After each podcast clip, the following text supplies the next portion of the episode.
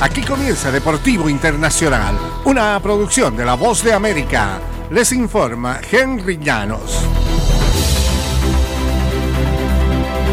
En el fútbol americano, Damon Hamlin volvió el lunes a Buffalo en otra señal alentadora de la recuperación notable que el safety de los Bills ha mostrado exactamente una semana después de haber sufrido un paro cardíaco durante un partido en Cincinnati, según informaron los médicos.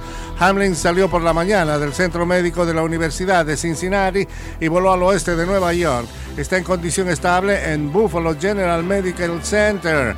Puedo confirmar que se encuentra bien y este es solo el inicio de la nueva etapa de recuperación, indicó el doctor William Knight, quien fue uno de sus médicos en Cincinnati. De acuerdo con los médicos, Hamlin está caminando desde el viernes y recibe alimentación regular, además de someterse a terapia. Así ha mostrado una evolución entre normal y acelerada en su recuperación tras el paro cardíaco que puso en riesgo su vida. Esta recuperación, tras un problema de esta índole, suele medirse en semanas o meses, según indicaron los médicos. En el fútbol americano universitario, Stetson Bennett lanzó dos pases de anotación y corrió para otros dos touchdowns en la primera mitad y Georgia aplastó por 65-7 al TCU para convertirse en el primer equipo en ganar títulos consecutivos del campeonato del fútbol americano colegial en la era del playoff.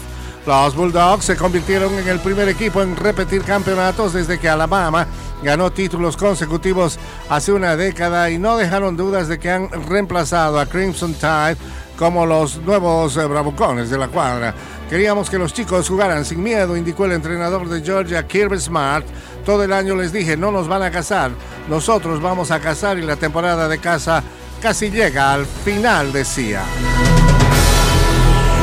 En el fútbol internacional, Gareth Bale, el eh, futbolista galés, anunció que se retira del fútbol a los 33 años, con lo que concluye la carrera de uno de los eh, jugadores británicos más destacados de la historia, con cinco títulos de la Liga de Campeones y con el sueño coronado de representar a Gales en una Copa del Mundo.